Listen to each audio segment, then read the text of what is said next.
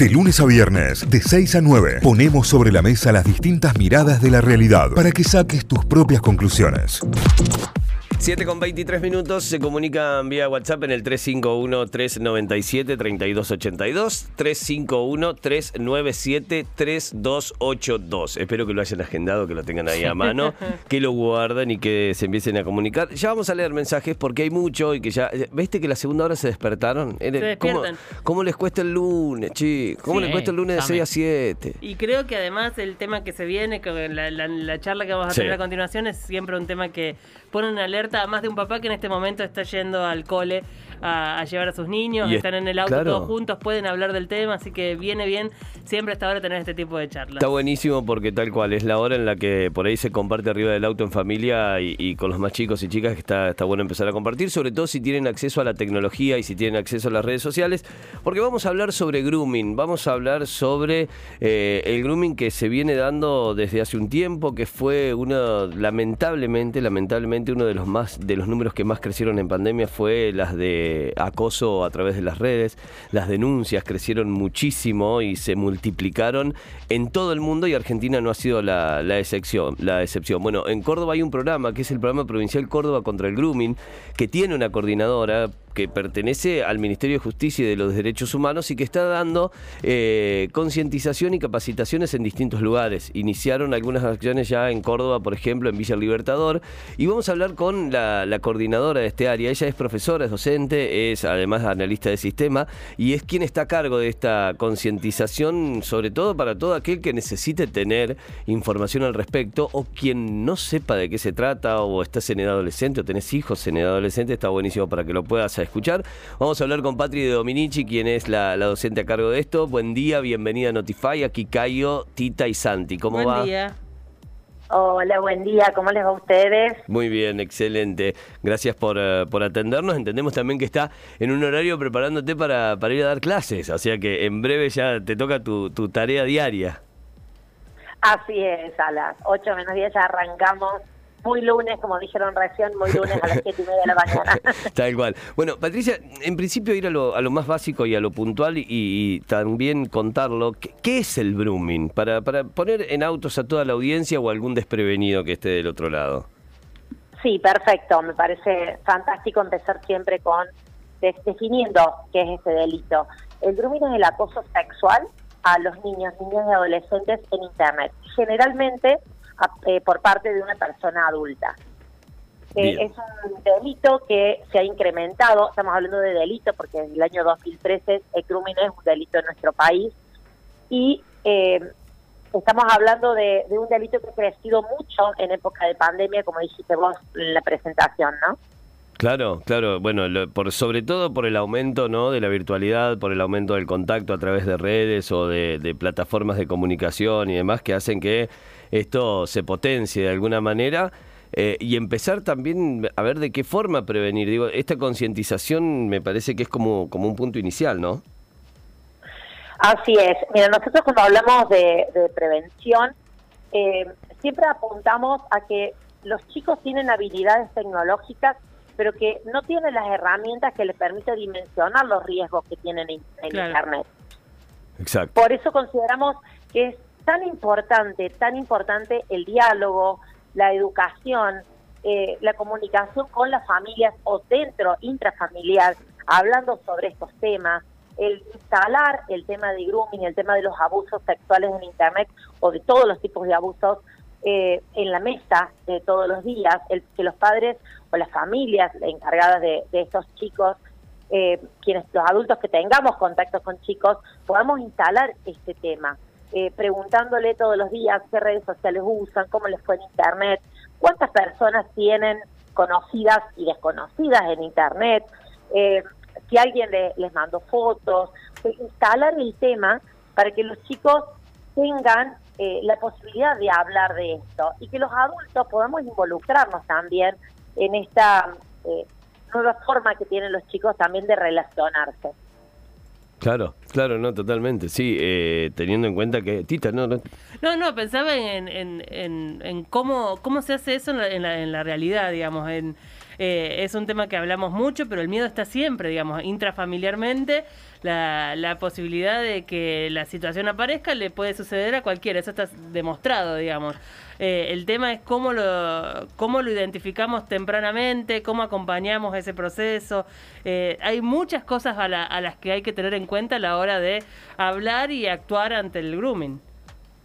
Sí, nosotros desde Grooming Argentina lo que hacemos es llegar a través de las escuelas generalmente a los niños, niñas y adolescentes a partir de cuarto o quinto grado, eh, que es la época en que empiezan, o la mayor cantidad de, casos se dan entre los 9 y los 13 años, entonces llegamos a través de las escuelas, que es a donde están los chicos vulnerables, dando jornadas de capacitación, como decían bien al, al principio, empezamos con Y el Ministerio de Justicia a capacitar en los centros barriales.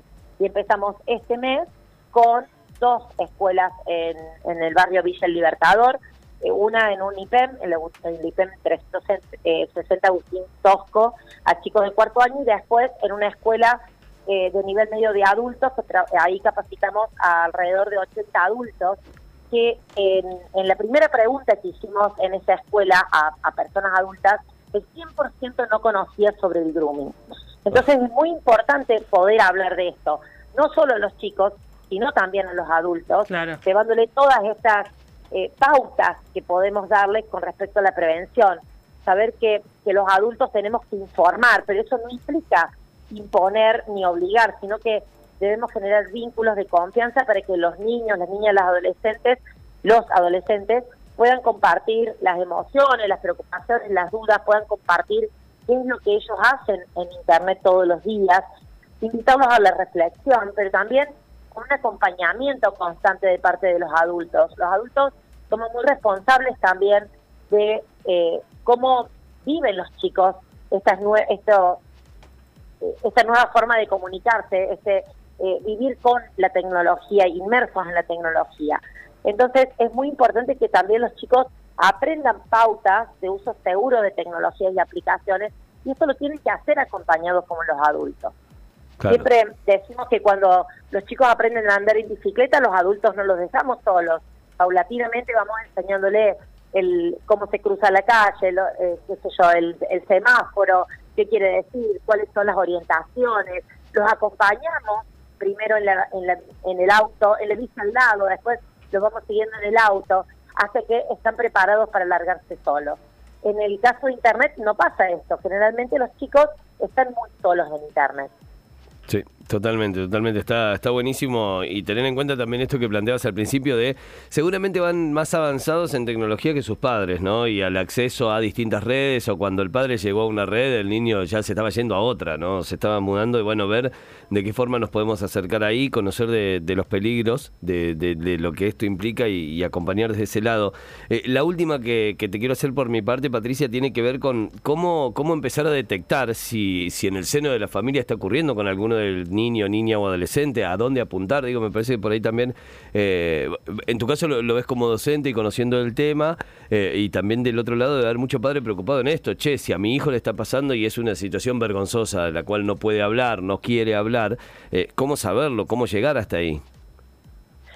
Sí, nosotros manejamos distintos indicadores para reconocer si hay algún caso de o un posible caso de grooming, ¿no? Hay algunos indicadores que son generales donde los chicos empiezan a cambiar, ustedes me van a decir, bueno, pero los adolescentes cumplen con todo esto, pero son indicaciones, eh, algunos indicadores generales que realmente están muy marcados, donde los chicos empiezan a tener mucha hipersensibilidad, ansiedad y angustia, cambian repentinamente del humor, eh, empiezan a tener dificultades para concentrarse, cambian el rendimiento escolar, pero también hay muchos eh, indicadores que son específicos con la tecnología empiezan a tener nerviosismo a la hora de recibir mensajes o empiezan a usar el dispositivo hasta altas horas de la noche, empiezan a esconder los dispositivos cuando los padres llegan, se enojan si alguien los ve conectados, no quiere que les vean las conversaciones. son todas cosas que hay que tener en cuenta, porque también son cosas que los chicos generalmente hacen. Pero bueno, si sumamos un poco todos estos indicadores, podemos estar más alertas. Pero para eso necesitamos también chicos que estén educados, en, en, en este delito y también padres que estén informados y dispuestos a escuchar con empatía, a acompañar. Eh, esta semana tuvimos un caso en Cosquín, donde una, una mamá eh, o un grupo de mamás se juntaron con un groomer, que groomer es el adulto que, que comete ese delito, y nosotros, eh, o sea, la mamá se hizo pasar por, por ese adulto, por su hijo, perdón, para encontrarse con ese adulto, resultó una situación eh, de violencia en las calles de Cosquín, y nosotros desde la ONG queremos también dejar claro cuál es la postura que tenemos, porque al ser el grooming un delito, lo que nosotros sugerimos es que los adultos no se hagan pasar por las víctimas y mucho menos entre una emboscada. Eh, no borrar las, eh, el contenido que hacen los celulares que puedan ser claro, eso es prueba. Tenemos que tener en cuenta que el grooming es un delito con evidencia digital, no bloquear ni escrachar, pero ¿qué es lo que sí tenemos que hacer? Cortar la comunicación sin eliminar las conversaciones, eh, hacer algunas capturas de pantalla y sobre todo efectuar la denuncia penal. Eh, es, es lo que tenemos que hacer porque el groomer generalmente no tiene una sola víctima. Entonces, eh, al exponerlo de esa forma, podemos lograr que el groomer borre sus perfiles. Entonces, para la justicia es mucho más difícil actuar en estos casos. Claro. Ah, fundamental. Sin pensar, que, sin pensar que eh, la familia, en este caso las mamás, podrían haber sido también víctimas de violencia, claro, ¿no? Claro, claro, claro. Es, muy riesgoso lo, lo, que hicieron y puede borrar evidencia necesaria para, para hacer el seguimiento de este caso. Eh, bueno, me parece que hay varios datos que son muy importantes. Esto que mencionás respecto a las edades, entre los 8 y los 13 años son la población más vulnerable y más afectada por el grooming en, en eh, según las estadísticas en principio, eh, el estar atentos a tener eh, mucha conciencia sobre estos cambios en, la, en las actitudes de los chicos en casa eh, y acompañar eso con eh, empatía, digamos, eh, con contención sobre todo, y en caso de que aparezca, ser consciente de que es un delito penal, que hay que denunciarlo antes de ejecutar cualquier otra cuestión como medida personal ante la causa. Son, son, todas cosas que hay que tener en cuenta, pero me parece que acá mencionaste algo que también es importante desarmar un poco y es quién es el que ejerce grooming. ¿Qué, qué perfil tiene el adulto que ejerce bullying? ¿Qué, porque, porque siempre lo detectamos en función de la víctima eh, y no en función de quizás lo, está cerca, digamos, es un adulto con el que compartís el trabajo o lo que sea. Claro, es como en, los casos de los abusos. Claro. Eh, o sea, puede ser cualquier persona. Entonces, nosotros lo que tenemos que eh, también hacer es analizar a los chicos, no analizar, sino acompañar a los chicos para detectar si realmente están siendo víctimas de grooming. Nosotros, con respecto al groomer, no podemos tampoco, eh, como decimos, quizás lo tenemos al lado, es el compañero de trabajo, es el papá de mi, de, de un compañero de mi hijo o de mi hija. Entonces, tenemos que acompañar a los chicos para poder detectar si están siendo víctimas de grooming. Eh, me, parece que eso es lo, más importante. Eh, creo que es muy, muy significativo el poder iniciar conversaciones sobre el tema. O sea, que los adultos perdamos el miedo a hablar con los chicos de cosas que quizás no conocemos tanto. Sentarnos al lado y decir, a ver, ¿a qué estás jugando? Porque acá creo que es importante. Recién hablamos de redes. No solamente en las redes, sino en cualquier aplicación, en cualquier sistema que los chicos tengan contacto con otra persona, pueden estar siendo víctimas de grooming. Y en este momento sabemos que los chicos están mucho tiempo eh, jugando en línea. Entonces, obviamente, ahí también están en riesgo, porque el groomer siempre va a elegir las plataformas o los lugares donde va a encontrarse con los chicos. Totalmente. Totalmente, lo voy a buscar ahí. Mamá, papá, las personas que estamos con los chicos, a ver a qué estás jugando. Muéstrame, ¿estás hablando con gente que no conoces?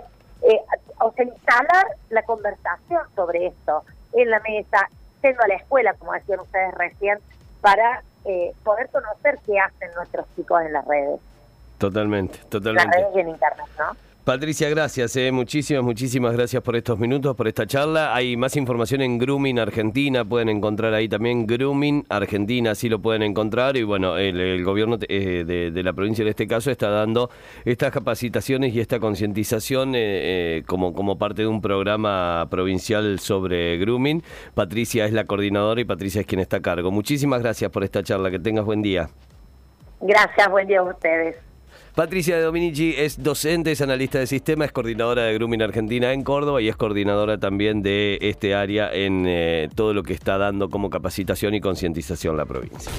Notify, las distintas miradas de la actualidad para que saques tus propias conclusiones. De 6 a 9, Notify, plataforma de noticias.